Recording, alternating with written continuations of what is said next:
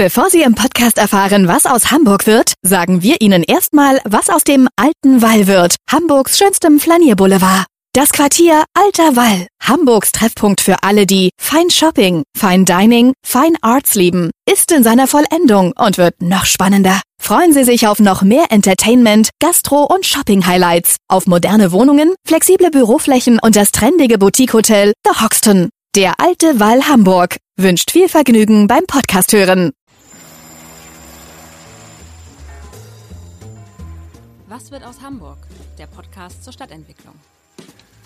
Hallo, moin, moin und herzlich willkommen zu einer neuen Ausgabe, wo wir der Stadtentwicklung auf der Spur sind. Bei mir sitzt, ja, ich möchte fast sagen, eine Legende der Stadtentwicklung hier in der Hansestadt.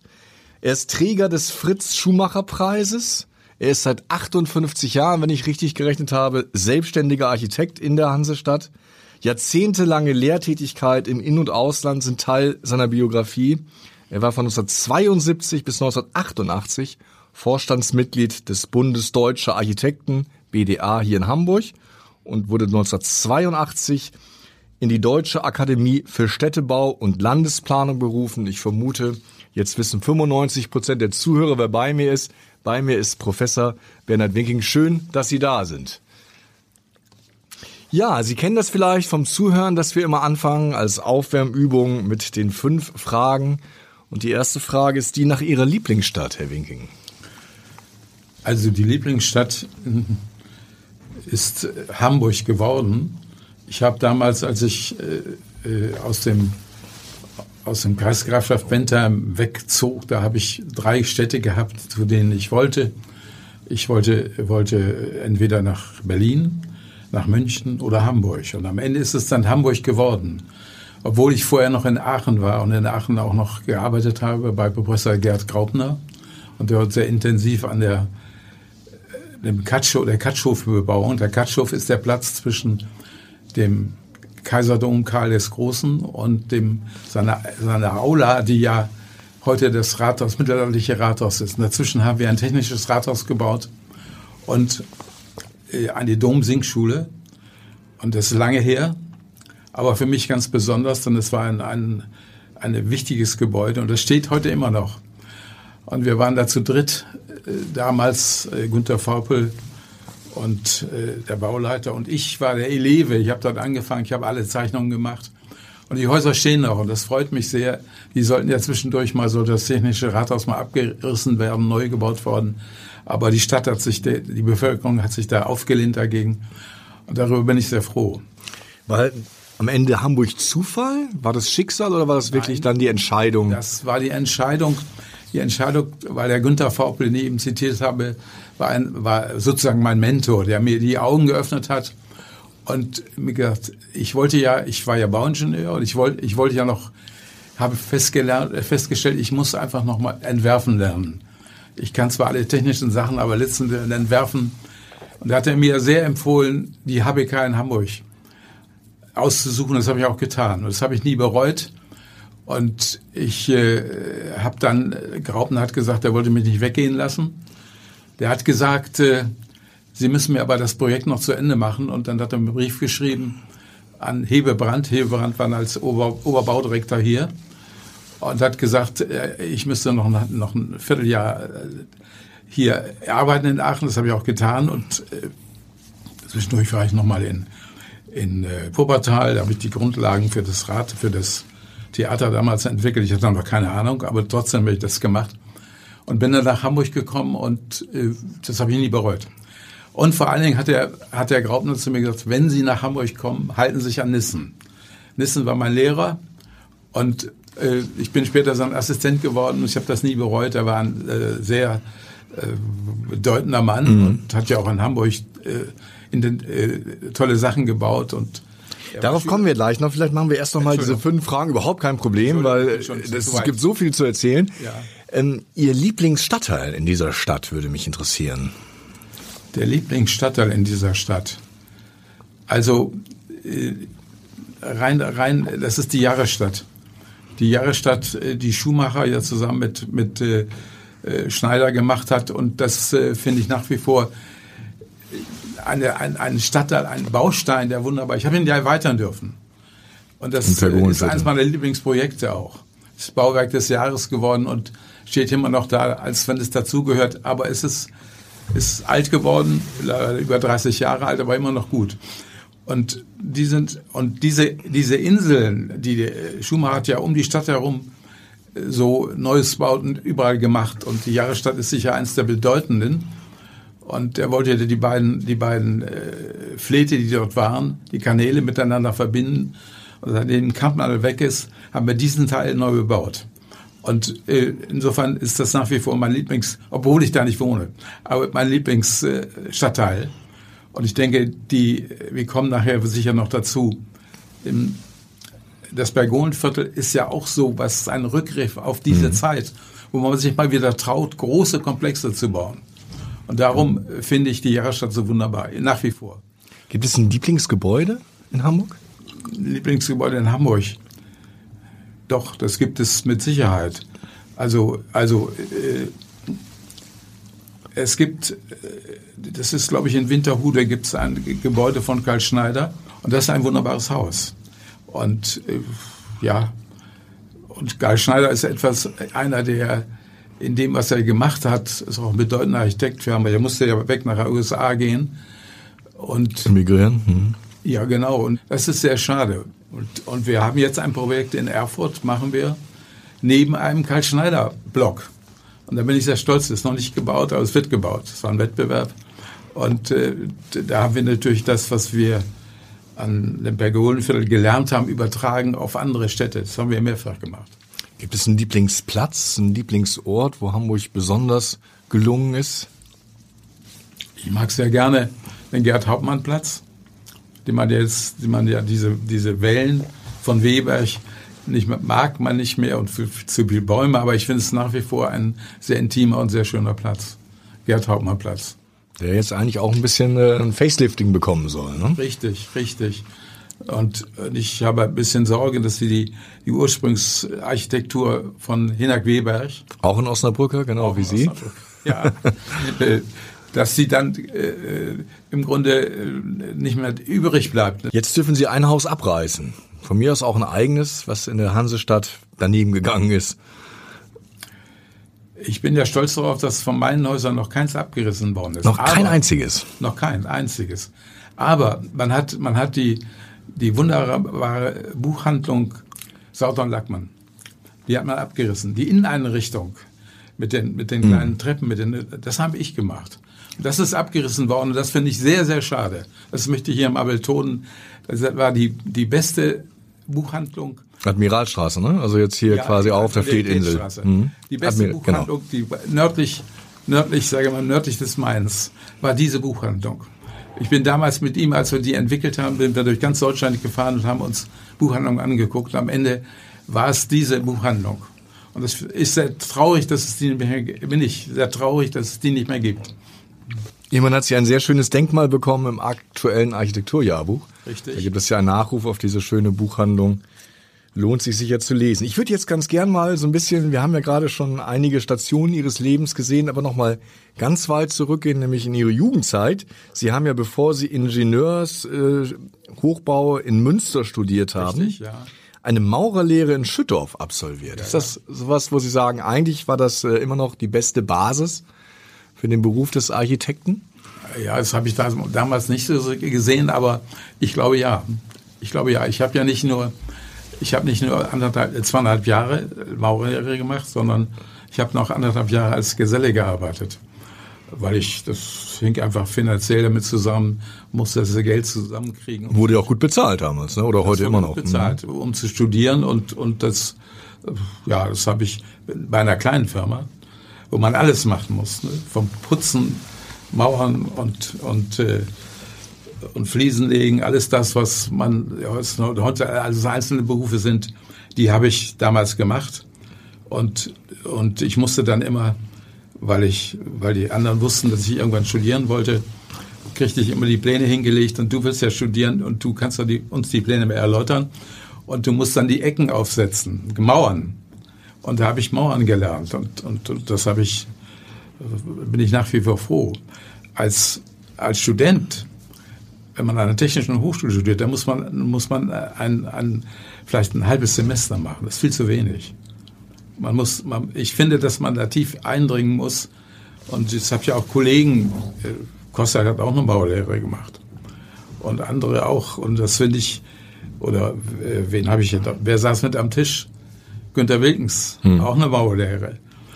Und das, da ist, kommt man einfach, da kann man dann, äh, an der Jahresstadt habe ich eine schwierige Ecke gehabt. Da habe ich dann zusammen mit dem Polier auf den Knien gelegen und wir haben die Verbände ausgelegt. Das kann man nicht machen, wenn man nur drei Monate ein Praktikum gemacht hat. Also Ratschlag an alle angehenden Architekturstudenten, guckt zumindest, ob ihr mal eine Lehre auf dem Bau oder als Handwerker ja, macht. Ja, das fände ich, fänd ich schon sehr gut. Wenn wir jetzt quasi von der Baustelle in, Schüttdorf ein bisschen in Ihr Studium rübergehen, Sie haben ja an der HFBK, wie Sie eben schon erzählt haben, studiert. Das waren ja schon ein bisschen wildere Jahre dann, oder? So in den 60ern? Ja, die waren sehr wild, ja. Die waren sehr wild. Ich, ich habe ja, äh, Nissen hat mich zum Assistenten gemacht und ich habe das doch erzählt, äh, glaube ich auch.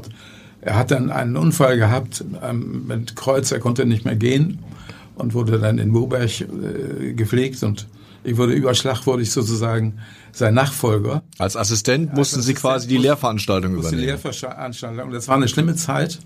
Da hat ja, da hat ja, da gab es ja keine richtigen Lehrveranstaltungen. Die wurden alle geschmissen und, und, und gezeichnet wurde sowieso nicht mehr. Es wurde um den Sinn des Lebens diskutiert. Das war sicher auch wichtig, sehr, sehr wichtig. Äh, und uns wurden Bücher geschrieben als Diplomarbeiten aber nicht mehr, nicht mehr gemalt und gezeichnet. Das habe ich alles überstanden. Das war äh, gut für mich, aber ich meine, die Zeit war auch wichtig, weil äh, vorher hat man wenig Theorie gemacht, dann hat man nur Theorie gemacht. Ich weiß, ich kriegte, ich war auch Vorsitzender der Prüfungskommission, ich kriegte dann immer dicke schwarze Bücher, die ich dann auf meinen Fahrt, ich fuhr, fuhr einmal in der Woche nach Wulfen, um die neue Stadt damit zu planen und habe dann auf dem Hin- und Rückweg diese dicken Bücher gelesen. Ja, irgendwann habe ich gesagt, ihr braucht mir nicht mehr zu erklären, was der Mehrwert ist. Das wird von euch allen, jeder erklärt das. Das wissen ja allmählich. Also das können Sie sich jetzt sparen und machen Sie mal, kommen Sie auf das Wesentliche. Und wie kam das an bei den äh, jungen Marxisten? Schwierig. Es gab, es gab eine, eine, eine, einen Aufstand gegen mich. Das heißt also, die, äh, die wollten mich abwählen. Ich sollte nicht mehr kommen. Aber es gab auch auf der anderen Seite Studenten, die für mich waren und die für mich gestimmt haben. Und die, das war dann die Mehrheit. Ne?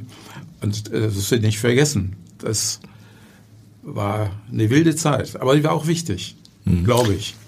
Sie haben ja im Studium, als Sie selber noch studiert haben und dann in den ersten Berufsjahren wirklich Größen, sage ich mal, der Architektur treffen können. Gut, Benissen, Nessen haben Sie schon angesprochen, Gustav Oelsner, Werner Kallmorgen. Gibt es da irgendwie einen, der Sie besonders geprägt hat?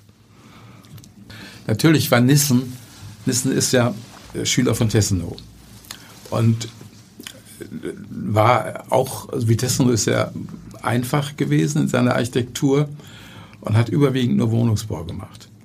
Und ich weiß, und auf der anderen Seite, Nissen war einer der Professoren bei uns, auf der anderen Seite gab es den Trautwein, der auch bedeutend war für Hamburg. Hat ja auch gute Gebäude gemacht. Ich denke, der Fernsehturm ist von ihm. Und vor allen Dingen den, den, die, die S-Bahn-Station, U-Bahn-Station äh, unten an der, an der, am Vorsitzen, ja, ist Vorsitzen, mhm. ja, ist nach, nach, wie vor sehr gut. Und der hat mehr philosophisch gearbeitet, während Gott Bernissen ein ganz äh, intensiver äh, Prüfer der Details war. Was nicht sehr beliebt war bei den Studenten, weil das immer, äh, man musste eine Dachrinne konstruieren und wenn die, die falsche falsche Gefälle hatte, dann war das schon schlecht.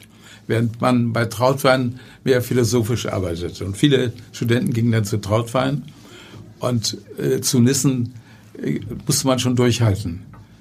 Und Nissen äh, als Tessenow-Schüler, ich weiß, Tessenow hat ja an der Hochschule in Charlottenburg gelehrt und neben ihm war der große äh, Architekt, der machte Messegebäude und er machte alles mögliche groß. Er machte aber keinen Wohnungsbau.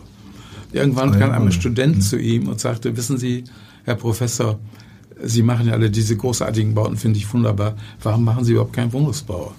Er zu ihm, wissen Sie, lieber junger Freund, Wohnungsbau ist mir viel zu schwierig. Das, und das ist, und das war Nissen in seiner ganzen Art. Er hat das getragen und hat sehr präzise also diese Wohnungen verfolgt. Ich habe ja auch viel Wohnungsbau gemacht. Und wenn da schon mal eine Tür falsch sitzt, weil ein Schrank nicht richtig reingeht oder ein Bett, dann ist er einfach nicht gut. Mhm. Und darauf hat Nissen geachtet und hat da indiziert und hat also die, also wenn man Gestenarchitektur macht und nicht nachweisen konnte, wie das innen drin funktioniert, das ging bei Nissen nicht. Das ging bei anderen ging das schon, aber Nissen ging das nicht. Und, äh, das ist so meine Schule gewesen. Nun gibt es ja hier in Hamburg von, von Nissen das sehr bekannte Commerzbank-Hochhaus. Unweit unserer Redaktion, das soll abgerissen werden. Ja, Blutet Ihnen da das Herz? Ja, bitte? Blutet Ihnen da das Herz? Ja, tut es, tut es. Und, das, und das ist, der, der Grund ist ja jetzt, dass man sagt, es liegt daran, dass die Fundamente nicht stimmen, aber ich glaube das immer nicht. Ich glaube einfach, dass es vielleicht nicht mehr richtig in die Zeit gepasst hat. Nein, das ist, äh, er hat ja auch am neuen Mal wunderbare Gebäude gemacht. Er war äh, und, und hat äh, diese, und in Övergenne gibt es so Wohnungsbau, von dem kennen Sie wahrscheinlich. Mhm. Die sind so bescheiden und unheimlich gut.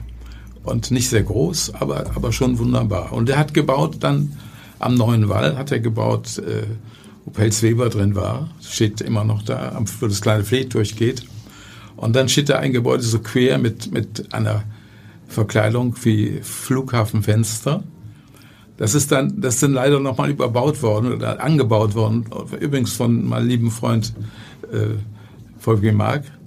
Und das ist nicht besser geworden dadurch. Aber das sind so Sachen von ihm, die stehen und die auch Bestand haben. Wenn man in ihre Vita weiterschaut, sieht man auch den Namen Konstantin Gutschow, mit dem zusammengearbeitet haben. Das war ja wir Historiker wissen eigentlich der Architekt, der Hamburg ganz neu gestalten sollte, nämlich im Auftrag ja, ja, von Adolf Hitler. Haben Sie mit ihm da auch mal drüber gesprochen, über seine Pläne war, der Neugestaltung? Wir haben, wir haben, ich habe als Student bei Nissen gearbeitet im Büro. Da habe ich meinen damaligen Partner Dieter Patschan kennengelernt. Und, und der hat ja das große Krankenhaus in Hannover gebaut. Zusammen mit Gutschow. Und daher habe ich Gutschuk so ein bisschen kennengelernt, aber mehr hatte ich mit, mit Nissen zu tun, mit Gottberg Nissen zu tun, der auch die Form des, äh, des Hauses mitbestimmt hat, sehr stark. Und äh, der Kontachi Gutschow war äh, für mich so ein bisschen ein, ein äh, wie sagt man das? Er war äh, für mich mehr theoretisch. Die Architektur hat Gottberg Nissen gemacht. Ich weiß, wir, wir durften, also als Studenten durften wir das zusammenzeichnen. Und irgendwann haben wir natürlich gezeichnet die Häuser mit Flachdächern. Und dann sagte Nissen, wir machen keine Flachdächer, wir machen, wir machen, wir machen Dächer. Da oben ist was drin, nämlich die ganze Lüftung und so weiter. Und da haben wir uns angeguckt, gehabt, das ist ein unmoderner Architekt, bei dem können wir nicht arbeiten. Haben dann aber doch durchgehalten. Und heute, heute weiß ich, wie wichtig sowas gewesen ist. Denn ich habe ja mit Nissen zusammen das erste Haus für die allgemeine Botanik nach einem Wettbewerb in Kleinflottbeck gebaut. Und da gibt es auch ein Dach oben drauf. Da sind die ganzen Entlüfter. Unten drunter waren ja, waren ja jede Menge Labore. Und sonst hätten die da oben drauf gestanden. Und heute gibt man sich große Mühe. Ich habe ein Gespräch mit, mit dem Oberbaron Baudirektor gehabt über ein Projekt wo wir dann die, die ganzen Geräte, die oben auf dem Dach stehen, wie wir mit denen umgehen. Wie, ob das zeigen oder ob wir Dächer drauf machen. Wir machen Dächer drauf, heute. Ja, es wird am alten Wall geschehen und ich bin äh, dankbar, dass ich das mit Nissen, der hat mich da, da damals, ich wollte Flachdächer machen, der hat mich damals nicht gezwungen, aber mich mir klar gemacht, dass das besser ist und das ist auch besser. Das Haus kriegt einen Abschluss oben und es kann ein Dach vertragen. Ich weiß noch einen Ausspruch von Lodders, das ist Ihnen auch ein Begriff hier. Der hat damals gesagt, ich weiß nicht, ob ein Dach entscheidet, ob es eine moderne Architektur ist oder nicht. Ich denke nein. Der hat ja Dächer gebaut. Ne? Mhm. Und ja, wir haben das auch gemacht, aber natürlich auch Flachdächer. Aber Wobei, wenn man sich heute umschaut in der Stadt, hat das Flachdach schon obsiegt, oder? Also ja, aber wenn ich dann denke, wir haben, wir haben, wir haben ja äh, die die Spiegelinsel gemacht. Und da stehen die beiden alten Häuser, die, die beiden äh, sozusagen von, von Kalmorgen. Wir haben, wir haben äh, das Spiegelhaus saniert. Es ist so schon, wie es vorher nie war. Das stimmt. Und wir haben, wir haben auch das IBM gemacht. Auch das haben wir saniert. Das hat die alten Formate von früher wieder bekommen. Und obendrauf, und dann gibt es ja drei neue Häuser dazu, die alle aus einem, aus einem Guss sind. Die sind alle achtgeschossig hoch, haben ein Flachdach, aber obendrauf einen Aufbau, wo wir lange darüber diskutiert haben mit Walter, der sich da sehr reingehängt hat. Und das sieht man nicht. Das gehört zum Teil des Hauses. Und das Wichtigste ist ja hier der Fleethof nicht hier, der Nachbarschaft gemacht. Da ist die Technik sozusagen ein Geschoss, das gehört zum Gebäude. Und das kann man auch machen. Da stehen nicht die Geräte oben drauf, wie an dem Haus von, das will die Kollegen nicht schlecht machen, aber mh, hm, am Neuenwald gibt es ein, berühmtes Haus, die Europapassage, und da sind oben Dinger drauf. Da ist der Walter wach geworden und hat gesagt, das kommt mir nie wieder, das will nie wieder passieren. Nicht? Und das finde ich auch richtig von ihm. Mhm. Sie haben ja quasi eine richtige Umbruchphase erlebt in Ihrem Tun, weil in den 50er Jahren Hebebrand ist da so ein Beispiel, mit, unter dem Sie auch studiert haben, der noch für die gegliederte Stadt stand, für die autogerechte Stadt, auch für, für teilweise größere Abrisse und dann kam Anfang der 70er so die, die Rückbesinnung auf die alte europäische Stadt. Ja. Haben Sie das schon, schon vorher so ein Unbehagen gefühlt, als Sie die Entwicklung gesehen haben? Ich habe bei Hebebrand Städtebau gemacht und die machten ja sozusagen, äh, das, der, der, der, die Vorstellung war die, dass, dass an, je, die, an jedem Teil der Stadt ähnliche Bedingungen herrschen. Der Ansicht war ich nie, weil, weil es, ich glaube, es geht nicht in einer Stadt wie Hamburg, da gibt es natürlich Vororte und es gibt, äh, es gibt äh, innerstädtische Situationen, die ganz anders sind. Und ich meine, dieses, dass überall das Gleiche ist, das haben die damals vertreten und äh, Hebebrand aber auch, aber auch äh, sein, sein erster, erster Mann, das war der Farnholz, guter Tüchter, den ich sehr verehrt habe, wenn war ich mit ihm befreundet. Und ich habe ja dann als Diplomarbeit, wenn wir darauf kommen, oder kommen Sie da noch drauf? Kommen wir gleich noch drauf, ja. Gut, dann lassen wir das. Äh, und ich meine, ich habe ja diese ganzen Geschichten mitgekriegt. Ich habe natürlich haben wir Sachen gemacht, die das merkt man nicht, die zeitabhängig sind. Ich habe in Husum ein Rathaus gebaut, das äh, äh, sehr bedeutend war und letzten Endes heute sagt mir dann äh, Jürgen Tietz, mit dem ich mehrere Bücher gemacht habe, wenn man ehrlich ist, ist das postmodern, was sie gemacht haben. Ich sage, gut, dann ist es das. Aber es ist eine bescheidene Geschichte und wir haben den BDR-Preis dafür bekommen von, von Schleswig-Holstein. Und es ist nach wie vor ein, ein, ein, ein, ein sehr schönes Haus. Und so kommt man, kommt man in, diese, in diese Zeit. Ich denke auch die Hanse-Passage von Mark hier ist auch postmodern. Aber es ist ein gut, nach wie vor ein gutes Beispiel. Insofern geniere ich mich nicht, dass das so passiert ist, obwohl ich Postmodern immer nicht wollte. Mhm. Aber äh, ja. Sie, Sie haben es ja eben angesprochen, Ihre Diplomarbeit, weil die ja auch, muss man sagen, Hamburg geprägt hat. Da haben Sie in Ihrer Diplomarbeit über eine neue Organisation zwischen Alster und Elbe geschrieben und darauf wurde dann ein Staatsrat aufmerksam. Richtig. Ich habe, ich habe, äh, mit dem Staatsrat muss ich nochmal erklären, er suchte für sein Haus, was er hatte, er hatte einen Architekten, aber er war nicht ganz zufrieden mit dem Haus. Da hat der Hebebrand, Hebebrand gefragt, ob er nicht ihm einen Studenten empfehlen könnte, der sein Haus so zeichnet, wie er das haben wollte. Und der hat mich empfohlen. Und ich bin dann hin und habe ein, ein, Haus entwickelt. Und dann hat er gesagt, ja, wie das immer so ist, er hat natürlich, wie Architekt, einen neuen Entwurf gemacht, habe ich gemacht. Und das hat dieses neue Haus sehr geprägt, was er gebaut hat. Seitdem waren wir uns so ein bisschen verbunden und er hat, hat immer darauf geachtet, noch als Student, nicht, was ich mache.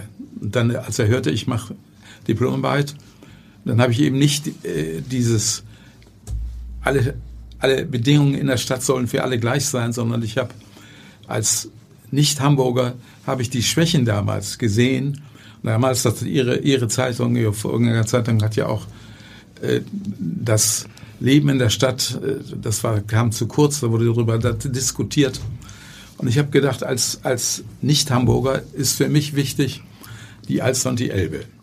Und die Verbindung dieser beiden, dieser beiden wunderbaren Gewässer, die stimmen nicht. Und dann habe ich meine Diplomarbeit am Ende der, des Neuen Wald in, über, und dann über den Herrengabenfleet bis runter zur Elbe gemacht. Was ja eigentlich noch vorgesehen war für die Stadtautobahn. Richtig. Und die habe ich, die habe ich negiert, beziehungsweise wenn, wenn die, habe ich sie in die Böschung rein. Das Fleet ist geblieben und ich habe auch eine. Das wollte man zuschütten, ne? Also das wollte, das wollte ich weiß noch, dass das, äh, das äh, bei einem Vortrag in der HBK äh, hielt, hielt der eben genannte schon mal Fahrenholz? Oder? Fahrenholz. Mhm. Fahrenholz eine Rede und sagte dann so, ich, er saß hier und ich saß da neben ihm, hatte ihn eingeladen und dann sagte er, äh, ja, das Grün in der Stadt, zeigte er auf das, auf das Herringham-Pfleg mit dem Ufer, das wollte er ja nun zu bebauen. Ich sage, bebauen? Du wolltest eine Stadtautobahn da durchbauen. Hast du das völlig vergessen?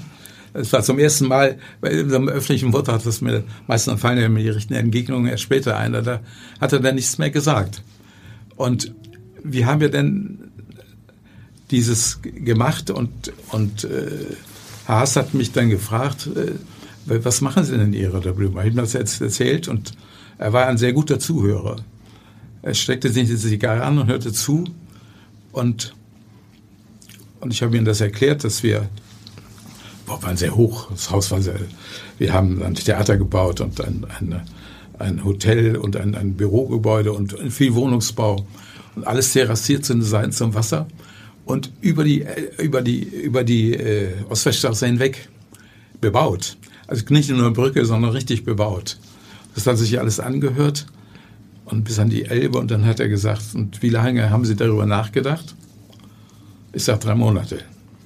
So lange hat noch keiner darüber nachgedacht, sagte er. Gehen Sie mal mit. Ich habe jetzt mitgegeben, die Pläne. Dann hat er die ganzen Grundstücke aufgekauft und hat einen B-Plan daraus machen lassen. Und der hat ja bis äh, lange Zeit gehalten, aber, aber letzten Endes war die Zeit noch nicht reif. Man musste das nochmal überarbeiten. Und die Brücke ist leider nicht gegangen, die bebaute Brücke ist leider nicht gekommen. Aber vom Fleethof äh, über das Hotel, was Mark gemacht hat, bis runter Steigenberger. Mhm. bis runter Gudern, ja, dazwischen Wohnungsbau und Bürobauten. Das haben wir alles gemacht. Immer einzelne Wettbewerbe. Und da bin ich ganz stolz darauf, dass es nach wie vor ein wichtiges Teil Hamburgs ist.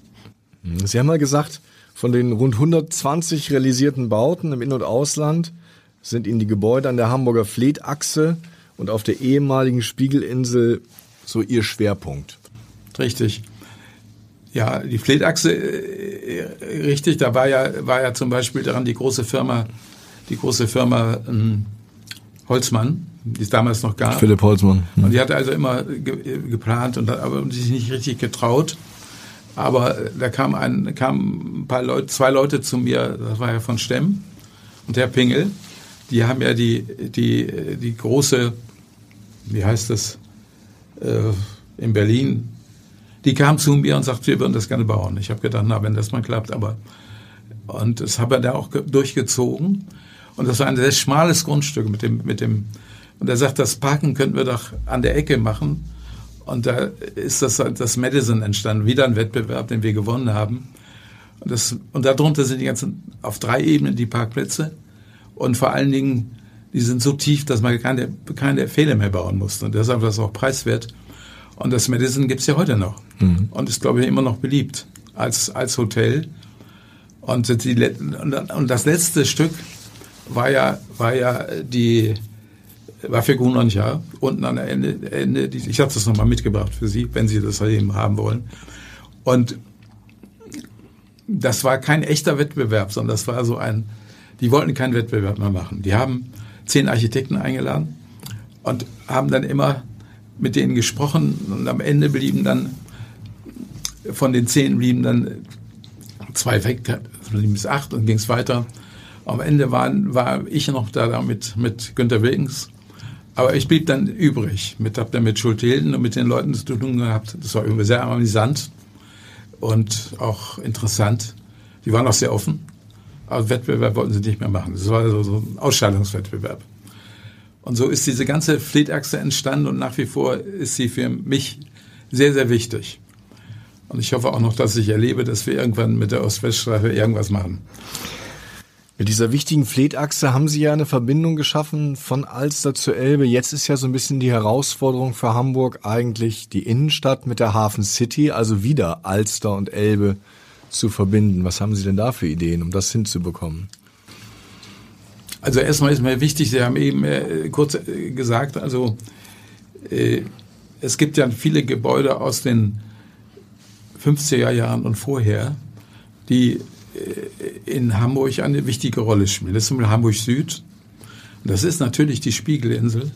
Und das sind die, die, die Häuser, die, die etwas verlassenen Hochhäuser an der, an der Esplanade. Ja. Und da haben wir uns auch sehr drum gekümmert. Und ich denke, auch das war ein, ein, ein, ein eine langwierige Geschichte. Spiegelgebäude haben wir geplant, neu geplant. Und es war die Seite zur Ost-West-Straße, die war ja niedrig, da war die Druckerei drin und das Archiv. Und wir haben dann gesagt, es gibt zwei Möglichkeiten für uns. Entweder setzen wir zu den Hochhäusern neue Hochhäuser oder wir machen, wir folgen der Blockbebauung, die Kostak ja schon angefangen hat an der Ost-West-Straße. Wir bleiben so bei acht Geschossen und nicht darüber hinaus. Das haben wir dann gemacht und wir haben äh, zwei Hotels sind da gebaut worden. Eins, eins zur Weststraße und eins zur Spitze dort unten, ein englisches Hotel, das andere ein australisches. Und zur Rückseite gibt es ja noch Wohnungsbau. Wir haben noch Wohnungsbau gebaut. Und jetzt ist das ein ganz neues Quartier geworden. Und trotzdem ist diese alte Bedingung aus den 50er Jahren, der fließende Raum, der da die Grundlage war für diese Planung, der ist zwar nicht mehr da, aber wenn Sie da durchgehen heute, die Leute kommen ja aus der U-Bahn und gehen dann in die Hafen City, die gehen nicht mehr an, der Ostweststraße entlang, sondern sie gehen da durch. Das ist ja, hat ja fast amerikanische Dimensionen, ist ja dicht, aber sehr spannend. Es ist eine Qualität entstanden und die alten Häuser sind erhalten, was uns sehr wichtig, wichtig war. Das gleiche gilt für die, die Esplanade. Da stehen die beiden Hochhäuser, das Finnland-Hochhaus, das BAT-Hochhaus. Und es waren drei Hochhäuser immer geplant, mhm. aber die stehen zu weit auseinander. Und wir haben ein drittes Hochhaus dazwischen gesetzt. Und jetzt ist es nach unserer Meinung eine Baugruppe und eben nicht mehr nur, die stehen da verlassen in der Gegend. Das heißt also, der Schutz dieser Inseln aus dieser Zeit, die ja gut sind, die, das, die muss man erhalten, muss sie ergänzen und nicht einfach sagen, das ist nichts, das kann man abräumen. Das stimmt, aber die Esplanade ist natürlich, muss man sagen, bebaut worden auf, äh, auf Trümmern, weil man vorher diese klassizistischen Gebäude von Wimmel abgerissen hatte, ja, die ja durchaus intakt waren. Ich weiß nicht, aber die Zeit vergeht und es stehen jetzt diese beiden Häuser. Auch das sind Ikonen aus dieser Zeit. Das BAT-Haus ist ja, und auch das, das, äh, das sind ja von HPP äh, aus Düsseldorf. Hm. Die haben das Drei-Scheiben-Haus entworfen und, und und Vogel, der der Bauherr war, den ich übrigens sehr schätze, richtig toller Bauherr, auf den kann man sich verlassen. Wenn der sagte so und so, dann war das das was. Da war ich, war ich an, gerade äh, Studium zu Ende, habe ich mit Vogel ja an dem Langer rum, an der Fleetinsel rumgemacht. Und da sollte ein drittes nochmal gebaut werden, wo die Bank drin war. Auf der, richtig oben. Und äh, da habe ich mir gesagt, Vogel schrieb mir einen Brief zu Weihnachten und dann habe ich erst nicht verstanden, was er meinte. Und dann hat er gesagt, ich soll doch nochmal versuchen, das dritte Hochhaus unterzubringen, damit, damit diese Häuser zusammengehören. Das habe ich auch versucht, das wurde abgelehnt, klar, aber unter, unter Cossack ging es dann, ging es dann wieder weiter, haben wir dann äh, versucht, das zu machen. Dann ist der Vogel gestorben und die haben das verkauft alles, aber der Nachfolger dann hat dann wieder das aufgegriffen und ich habe das dritte Hochhaus dazwischen gebaut. Und, und das ist ähnlich, das ist wie eine Schwester von BAT Hochhaus. Mhm. Und Walter, mit dem wir das sehr intensiv gemacht haben, hat gesagt, ihr müsst die gleichen Proportionen machen, haben wir auch gemacht. Die gleiche Höhe, die gleichen Auskragungen unten im Erdgeschoss und ihr müsst auch die Seiten schließen, das sich natürlich für falsch hielt in diesen 50er äh, Jahren, wo das BRT entstand, waren Hochhäuser gemacht, links und rechts, und wurden äh, Glas verglast und die Stirnen wurden geschlossen. Das war damals so Usus. Mhm. Und dann sagte, sagte Walter, Sie müssen was Ähnliches machen, auch wenn Sie da Licht dran haben wollen. Dann haben wir diese Seiten gefaltet durch die Licht reinkommen, aber trotzdem sind sie wieder etwas geschlossen wie das BRT-Hochhaus. Das sind also zwei Geschicht Geschwister, obwohl da, ich glaube, 50 Jahre oder 30 Jahre dazwischen mhm. liegen. Ne?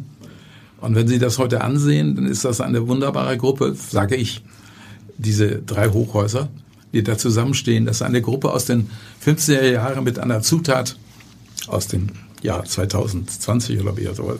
Mhm. Das war Sie haben ja gerade auch ein Plädoyer gehalten für die 50er Jahre Bauten. Ist der Zeitgeist manchmal ein bisschen zu gnadenlos? Weil das ist ja auch wieder die Brücke hin zu dem Nissen-Hochhaus der Commerzbank. Ja, Heute gefällt es nicht mehr, da muss es weg und in 20 Jahren ärgert man sich. Ja, das sehe ich genauso. Ich meine, ich meine, es gibt zu jeder Zeit gibt es, gibt es äh, wunderbare Häuser, die man nicht opfern sollte. Ich meine, die Stadt besteht ja aus diesen einzelnen Epochen und ich, ich denke an, an äh, die Hamburg Süd, ein wunderbares Haus, eine wunderbare äh, äh, klassische Übertragung aus Amerika mit dem Hochhaus, mit dem Flachbauch und den, den anderen. Und dazwischen steht ein Platz. Das ist ja der Ursprungsart, wie die Ostweststraße mal werden sollte. Eine Folge von Plätzen. Und das hätte auch gut, hätte auch gut sein können. Und ich meine, da gibt's jetzt die Folge an der Hamburg Süd.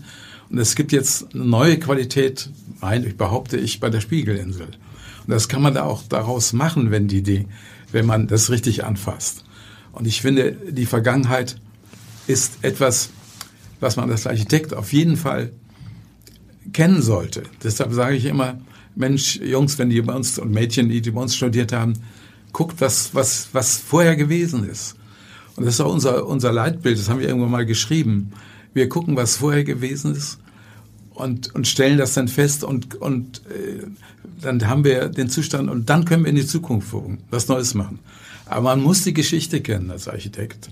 Und viele Kollegen, äh, leider muss ich sagen, die bauen irgendwas Wildes dahin, aber das, die kümmert nichts, was links und rechts steht. Das geht nicht. Es ist sehr, sehr wichtig, dass man Rücksicht nimmt auf das, was da ist. Das ist eigentlich schon eine schöne Überleitung zu zwei aktuellen und auch prämierten Projekten, die Ihr Büro gemacht hat. Da haben wir vorhin schon kurz drüber gesprochen. Das eine sind die beiden Höfe im Pergolenviertel, was ja wirklich die, die Ideen von Schumacher wieder aufgreift. Warum halten Sie diese Wohnbebauung für besonders geglückt? Weil sie, weil sie äh, in ihrer Größe, sind ja sehr groß, in ihrer Größe viele Wohnungen unterbringen, aber auch noch Zusatzsachen haben. Nicht? Zum Beispiel in unserem Projekt ist Kindergarten drin. Ganz normal. Und den Nachbarkollegen, da gibt es ein Schwimmbad. Und es gibt also alles Dinge, die, die auch in, in der Jahrestadt mal gewesen sind. Da war, wurde ja die Wäsche gewaschen und wurde getrocknet auf den Flachdächern. Das war ein Thema. Und ich finde, heute gibt es auch solche Themen. Und, die, und die, wenn man die mit einbaut in, in diese in diese Wohnungsbauten, dann ist das auch nicht so steril, sondern es, es kann, wir haben mit den Gedanken des Bergolenviertels darf ich mal Reklame für mich machen. Nur haben, zu. Haben wir, haben wir zwei große Wettbewerbe gewonnen, wir, oder drei. Wir haben in Schweinfurt auf ehemals amerikanischen Gelände haben wir geplant, noch gewonnen. Und in Erfurt bauen wir auf einem ehemaligen Schlachthof, bauen wir auch äh, über 400 Wohnungen. Das sind natürlich Gedanken vom Bergolenviertel. Und wir bauen in, in Paderborn, das geht bald los, äh, auch als gewonnene Wettbewerbe, auch eine riesige Anzahl von, von Wohnungen auf einem ehemaligen britischen äh, Militärgelände. Und ich finde einfach, dass man auch im Wohnen vorankommen muss. Und das Wohnen ist für, für mich immer mit das Wichtigste noch. Wir haben in unserem Büro immer einen Zweig, wo nur Wohnungsbau gemacht wird. Aber es gibt natürlich auch andere äh, große Dinge und ich meine, dieses Haus bei Schumacher, ich habe da in dem Haus studiert, ich habe da gelehrt habe den neuen Eingang gemacht mit viel Protest, das haben Sie vielleicht verfolgt damals, der freien Kunst. Mhm. Und ich, und ich bin, bin versucht, nachdem ich jetzt dieses Gebäude gemacht habe, es war ein internationaler Wettbewerb, wo viele teilnehmen wollten und auch teilgenommen haben. Und ich habe immer wieder unseren äh, Präsidenten Köttering gesagt, Mensch, ihr müsst hier wieder Architektur hinbringen. Eine Kunsthochschule ohne Architekten, das ist doch nichts. Das, das gehört dazu. Und ich bin, ich bin auf dem Weg, daran zu arbeiten. Und dass wir wieder die HBK äh, so haben, wie, wie sie war, als ich da studiert habe. Da haben Hebebrand Und wichtige Leute und Nissen und Trautwein, das waren Architekten, gute Architekten. Und, und, und, und, und, und Schneider-Estem kam dazu aus Düsseldorf und aus, aus äh, äh, Rotterdam, Amsterdam, Jakob Behrend Bakemer. Das waren wichtige Leute. Und das, und das, das äh, befruchtet auch so eine Hochschule. Eine Hochschule ohne Architekten, eine Kunsthochschule ohne Architekten, das geht nicht. Da, da bin ich dann an der Arbeitsplatz, ist noch geheim, aber das ist mein Ziel. Das möchte ich immer noch erreichen, dass da Architekten wieder ausgebildet werden. Die ja jetzt an der HCU sind. Ja, aber die, richtig, aber, aber ich will ja nicht gegen die HCU, wir wollen keine Konkurrenz zur HCU machen. Aber es gibt einen, einen Zug von Architekten, die an Kunsthochschulen ge gearbeitet haben und studiert haben, die sind ein bisschen anders. Und ich glaube, das hat Hamburg hier gehabt. Das müssen wir wieder haben. Denke ich mal. Denn viele HBK-Architekten sind heute goldene Architekten im Architekturgeschehen von Hamburg. Hm. War das so ein bisschen also auch, muss man sagen, so back to the roots, ausgerechnet da, wo man als junger Mann studiert und gelehrt hat, konnte man dann nochmal das Atelierhaus bauen? Es war ein Wettbewerb. Und äh, ja, da war ich mit so eingeladen. Und ich habe ja dreimal daran gearbeitet. Es gab einmal, äh, in den, das ist 20 Jahre her, gab es einen Wettbewerb, den übrigens Gerkan gewonnen hat. Erweiterung der Hochschule. Schöner Entwurf. Wir hatten auch einen Preis, aber nicht den ersten. Und das ist nicht gekommen, weil das Geld nicht da war und, also, und Hamburg auch immer, immer ein etwas dezidiertes Verhältnis zu der HB-Karte. Dann gab es nochmal in den, das ist noch nicht so lange her, wieder einen Wettbewerb der Erweiterung, äh, den haben junge Leute aus dem Saarland gewonnen. Ich war im Preisgericht. Und dann äh, hat der Köttering das hingekriegt, dass er mit, mit, mit der zuständigen Senatorin die hat ja sehr mitgewirkt. Die hat das dann unterstützt und dann wurde das neu gemacht und, und äh, wir haben einen Standardentwurf gemacht vor dem Wettbewerb, hat, hat Walter äh, dem Göttering äh, empfohlen, lass doch mal, lass doch mal jemand, der, der, der die Hochschule kennt, lass doch mal einen Testentwurf machen. Den haben wir gemacht. Und wir wurden dann auch eingeladen beim Wettbewerb und haben ihn dann gewonnen. Und da bin ich auch sehr glücklich drüber, weil das, das Haus etwas hat, was was äh, etwas Spielerisches und trotzdem ist es innen drin knochentrocken. Ein bisschen innen drin so knochentrocken wie Nissen, aber außen hat es was Spielerisches mit den versetzten Ebenen. Sie haben das vor, vor Augen. Mhm. Und ich glaube, es ist sehr schön geworden, es ist auch sehr einfach geworden. Und wir haben, einen, haben das mit einem sehr schönen Stein, einem Wittmunder gebrannten Stein äh, verkleidet. Und da ist auch die Senatorin, kam vorbei, als wir die Steine auslegten mit ihren Kindern und ihrem Mann und, und was machen Sie da? Wir suchen die Steine aus. Ha, und hat sie mit ausgesucht. Die haben wir dann auch genommen und die Steine waren auch nicht, nicht ganz billig. Ach, Frau also, Fegebank, ne? Mhm. Frau Fegebank, genau, Frau Fegebank. Die hat das mit ausgesucht. Und, und immer wenn, wenn es Probleme gab, konnte ich die anrufen und da konnte mit ihr reden darüber. Und die hat sich sehr dafür eingesetzt. Und das finde ich schon sehr gut. Und ich, äh, ich hoffe, bei unserem neuen Plan, der an sich noch geheim ist, wollen, dass sie das sie überreden kann, dass die Architekten in der HBK wieder gebraucht werden.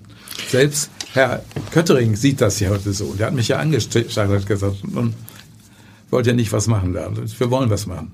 Wir werfen einfach mal einen Stein ins Wasser. Letzte Frage. Ich könnte mich noch stundenlang mit Ihnen unterhalten, aber wir müssen ein bisschen die, die Zeit im Blick behalten. Da haben Sie ja schon eine Art Wunsch an Hamburg formuliert. Haben Sie für die Stadt als Architekt mit, mit jahrzehntelanger Erfahrung Wünsche, was sich ändern muss, was kommen muss? Ich finde, dass äh, diese Neuentwicklung mit der Hafen City, das ist eine gute Entwicklung. Und jedes Mal, wenn ich äh, ich, äh, wenn ich im Ausland war und auch bin ja in China, habe ich in China gebaut und so eine Gastprofessur dort gehabt. Wenn die mich fragen, habe ich die beste Stadterweiterung, die ich kenne in Europa, ist die in Hamburg. Und das ist auch richtig. Das ist, äh, finde ich, da kann man Hamburg nur unterstützen. Ich finde, dass die Entwicklung in den Süden nach Hamburg, das ist schon sehr wichtig, sehr, sehr wichtig und auch teilweise beispielhaft. Da kommen viele Städte, die, die wir kennen, die sowas machen. Ich finde, dass die die Körnung, die Walter ja auch vertreten hat und jetzt sein Nachfolger vertritt, ist ja auch sehr gut. Diese Öffnung mit kleinen Plätzen und mit, mit Parks, das ist alles schon ganz, das kann ein, ein, ein wunderbares Thema werden. Ist Hamburg in diesen sechs Jahrzehnten schöner geworden? Ja, würde ich schon sagen. Würde ich schon sagen. Ich finde, ich finde, dass äh, äh, nach der Zeit, äh, nach der der Zeit, wo man die autogerechte Stadt geplant hat, ist, hat, ist an allen Ecken ist was Neues passiert. Ich meine, es gibt viele Oberbaudirektoren, die sich darum gekümmert haben. Auch Kossack, der die Perlenkette gemacht hat an der, an der, und der, der so, so ein Talent dafür gehabt hat, immer so ein Stein ins Wasser zu werfen, macht er seine, seine Zusammenkünfte. Und dann hat die Politik auch äh, aufge, äh, aufgehorcht und hat dann mitgemacht. Das finde ich ganz gut. Und ich meine auch, auch äh, Walter hat viel gemacht auf dem Gebiet und, und, und, äh, und Höhing ist auch ein guter Nachfolger. Ich glaube, dass wichtig ist, dass die Oberbaudirektoren eine, eine wichtige Rolle und eine gute Rolle spielen und das tun sie auch. Und es gibt so viele Projekte, die jetzt entstehen. Ich denke, man wandert auch wieder zurück in die Stadt. Dadurch, dass, dass äh, die, die Hafen City entstanden wird, sind ja viele reingezogen. Und es gibt Luft in der Stadt, der Innenstadt, die wird neu geplant. Also wir sind im Moment an, am alten Wall dran. Und ich glaube, da kümmert sich auch Höhing sehr intensiv drum. Und äh, das geht auch irgendwann mal los. Und, und ich finde, so viele, gibt es viele Ecken. Da stehen, stehen, steigen große Konzerne aus, gehen in die Hafen City und in der Stadt passiert was Neues. Und das ist eine große Chance. Die Innenstadt kann wieder sehr gut und sehr neu werden. Ich meine, mit, dem, mit den beiden Beispielen, die ich eben genannt habe, fangen wir damit an. Also können viele an anderen Stellen das auch machen. Das tun sie auch. Hamburg hat gute Architekten. Auch das ich muss ich nochmal sagen. Wenn man das im Verhältnis sieht, äh, wir, wir sind ja Architektur Exporteure, also obwohl das GMP ist oder wir sind oder, oder, oder wie heißt da unser, unser lieber auch Mitkollege äh, Jan äh, Stürmer. Wir bauen auch für den anderen Städten viel. Und wir tragen also das, was wir hier gemacht haben und was wir hier äh, gelernt haben, ich denke gerade bei Gohenfeld, tragen wir nach außen. Wir bauen große, große Gebiete außerhalb von Hamburg. Und das ist ja nicht so einfach, aber da sind wir dran. Und das sind Hamburger und auch viele ehemalige HPKler. Ne? Ja, das macht uns Hoffnung für die Zukunft. Vielen Dank, Professor Winking, für diesen Ausblick auch nach dem Rückblick und schalten Sie gerne wieder ein, wenn es heißt, was wird aus Hamburg? Weitere Podcasts vom Hamburger Abendblatt finden Sie auf abendblatt.de slash podcast.